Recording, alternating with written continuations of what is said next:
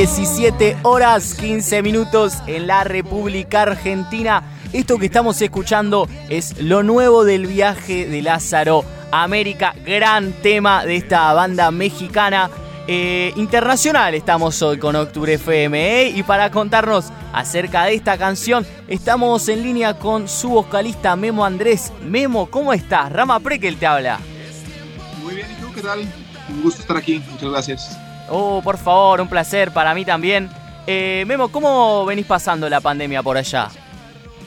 Muy bien, pues la verdad es que los músicos fuera de las tocadas, digo que eso se frenó completamente, no hay shows, pero fuera de eso nos la pasamos encerrados, entonces aquí trabajando en el estudio, o grabaciones, producciones, etc. Eh, fuera de eso, eh, pues todo normal.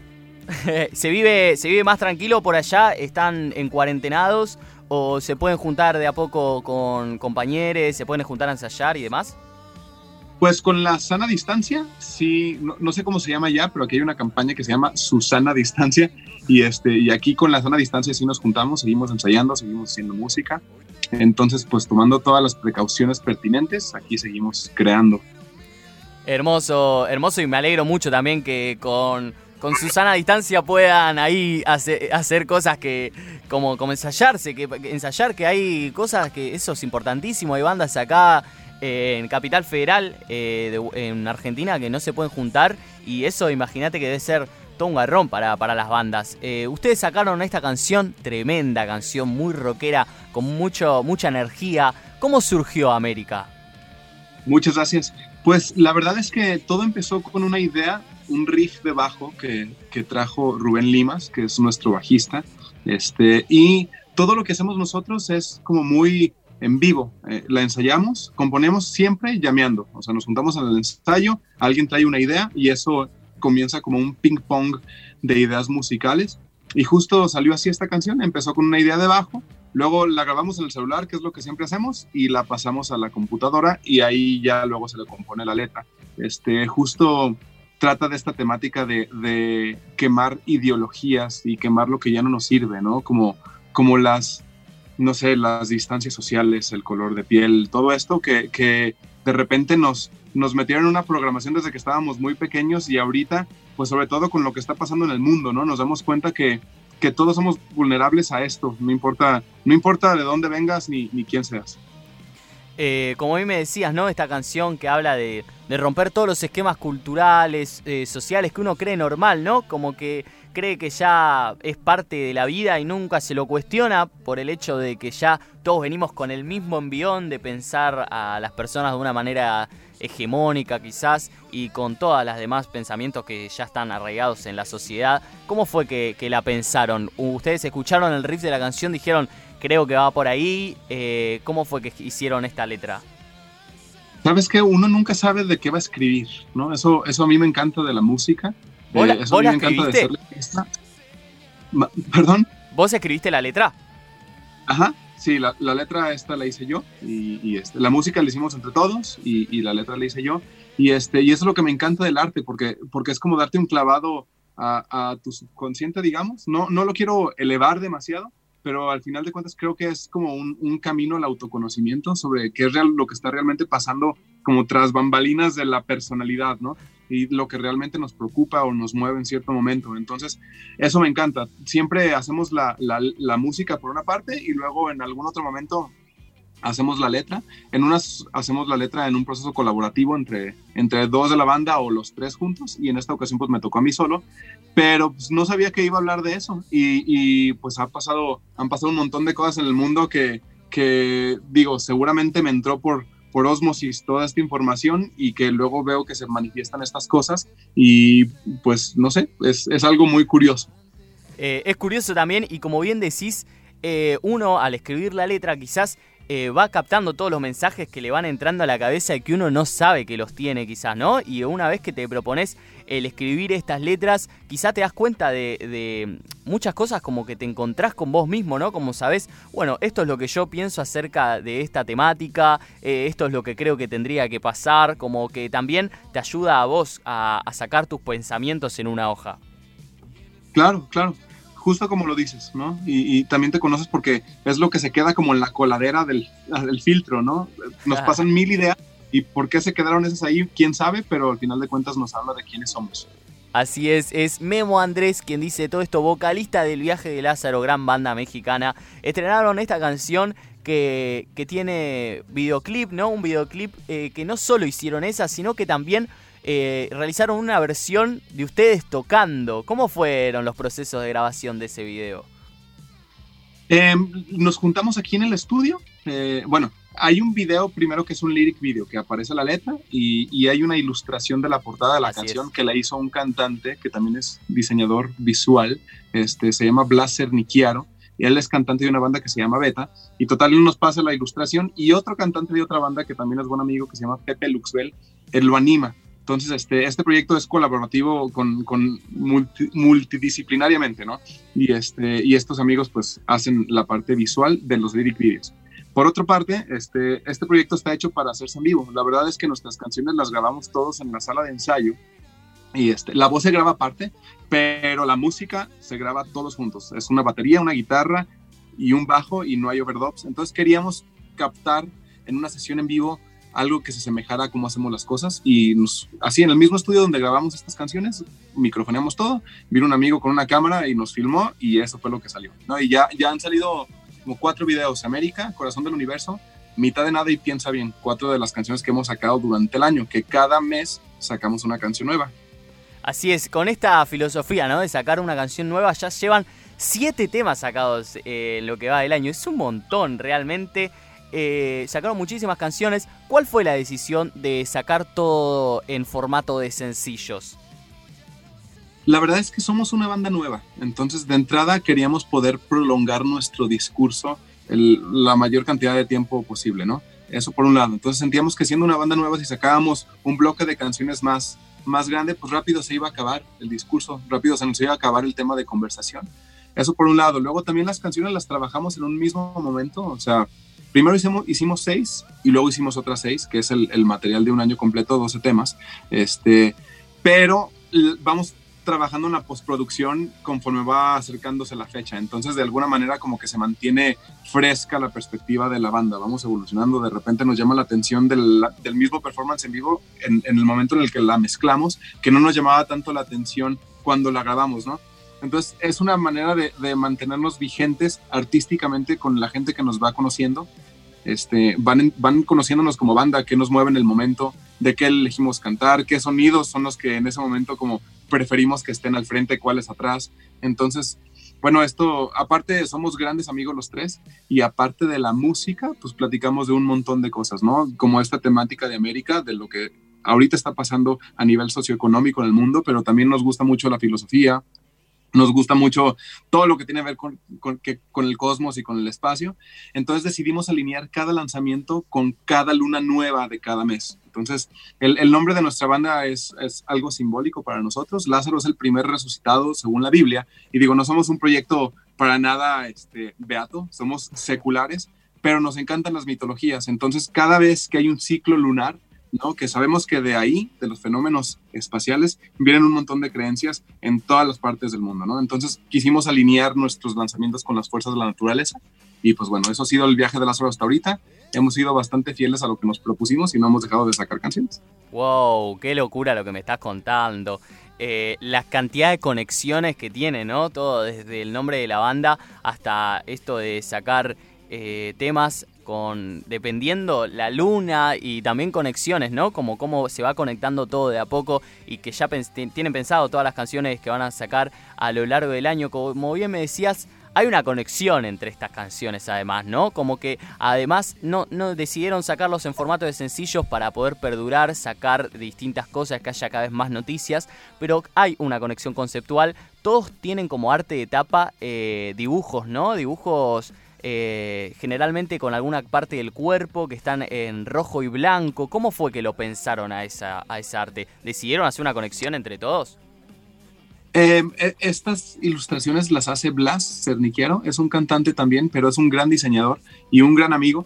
Y, este, y siempre desde que pensamos en formar la banda, pensamos en él para que hiciera toda la parte visual del proyecto. Y la verdad es que ahí te puedo decir que el crédito para nada es nuestro, es totalmente suyo Este, le pasamos la música y es de esos artistas que escucha música y dibuja como en tren de pensamiento, sin pensarlo demasiado. Y nos mostraba propuestas y nos encantaba porque sentíamos que redondeaba conceptualmente lo que nosotros le habíamos transmitido con música, ¿no? Y, las poquitas cosas que le habíamos platicado de lo que nos llama la atención. Es Memo Andrés quien dice todo esto, vocalista del viaje de Lázaro, banda mexicana. Recientemente su última canción fue eh, América, un gran tema que habla ¿no? de los esquemas culturales, sociales que recién hablábamos. Creo que también eso se ve muy eh, reflejado cada vez más con el tema de las redes sociales, ¿no? Como que las redes sociales agrandaron mucho más el hecho de, de, lo, bueno, lo que sería todo lo hegemónico y también ayudaron a romper con todas esas barreras por el hecho de que todas las personas ahora tienen un lugar para eh, decir lo que piensan, ¿no? Eh, también, como bien me decías, fueron sacando un montón de temas, eh, siete temas ya sacaron y van a sacar muchos más una vez por mes. ¿qué, ¿Qué tienen preparado para más adelante? ¿Con qué nos vamos a encontrar? Bueno, musicalmente seguimos sacando canciones. Sigue, este miércoles sale una que se llama Marcha Atrás y este es una canción que habla básicamente de que para ir para adelante tienes que enfrentar tu propio abismo, tu propio vacío. Es una canción que nos encanta, también súper enérgica. Y, este, y bueno, va a seguir saliendo una canción cada mes. Todavía no estamos tan seguros de, en qué orden van a salir porque ya están todas grabadas y esto va a culminar en un álbum el, el primer mes del año que entra, del 2021, ¿no? Un compilado de todo lo que se hizo en 2020 no sabemos si en 2021 vamos a seguir con la misma, este, con el mismo ritual de sacar una canción al mes, pero en el 2021 seguirá habiendo música. Este es un proyecto que se hizo para tocar en vivo, sobre todo, y eso es algo en, lo que la pandemia ha jugado un poquito en, en, nuestra contra, porque la verdad es que no ha podido haber tocadas.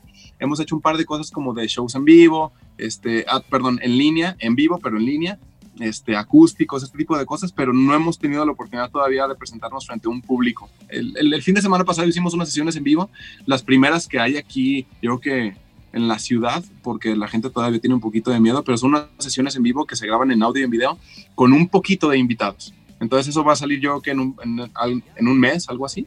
Este, se llaman Rock and Law y, este, y bueno, pues vamos a seguir perdurando este, a pesar de las circunstancias. Eh, de salud en el mundo. Olvídate, sí, hay que reinventarse, ¿no? Lo que el trabajo del artista de lograr eh, buscar la manera de salir adelante, de mostrar el arte que hace cada, cada día. Y como bien me decís, bueno, esto que van a realizar estos shows vía streaming que ya vienen preparando, ¿cómo, cómo es la experiencia de hacer shows por streaming? ¿Cómo es que se preparan para cada show? Pues creo que eh, es muchísimo más demandante em, tocar en streaming porque se notan más los errores cuando es, es un directo o en televisión o por internet o lo que sea. Entonces, este, eso nos ha ayudado a, concentrarnos más, ¿no? En, ejecutar mejor, por ese lado. Por otro lado, la verdad es que aunque hay cierta interacción, porque la gente pues puede comentar y así, no se siente el calor humano, ¿no? Y, tampoco se siente ni la batería ni los amplificadores moviendo el aire. Entonces todo es como algo raro, algo surreal. Este, nosotros los tres somos músicos de hace muchos años cada quien colabora en proyectos diferentes, entonces pues esto es algo, aunque llevamos mucho tiempo tocando, es algo que es nuevo. Entonces también nos seguimos aprendiendo y seguimos aprendiendo cómo, cómo bajar este balón. Claro, olvídate, cómo, cómo agarrar la pelota bien para, para, para poder llevarlo adelante, ¿no? Como bien me decís, eh, por más que quizá uno tenga conocimientos con la tecnología, el hecho de que de un día para otro digas, bueno, tenemos que hacer shows por computadora, ahí es todo un movimiento que en el que hay que adaptarse, en el que hay que tener la experiencia para saber cuáles son los errores, cuáles son las cosas a mejorar también.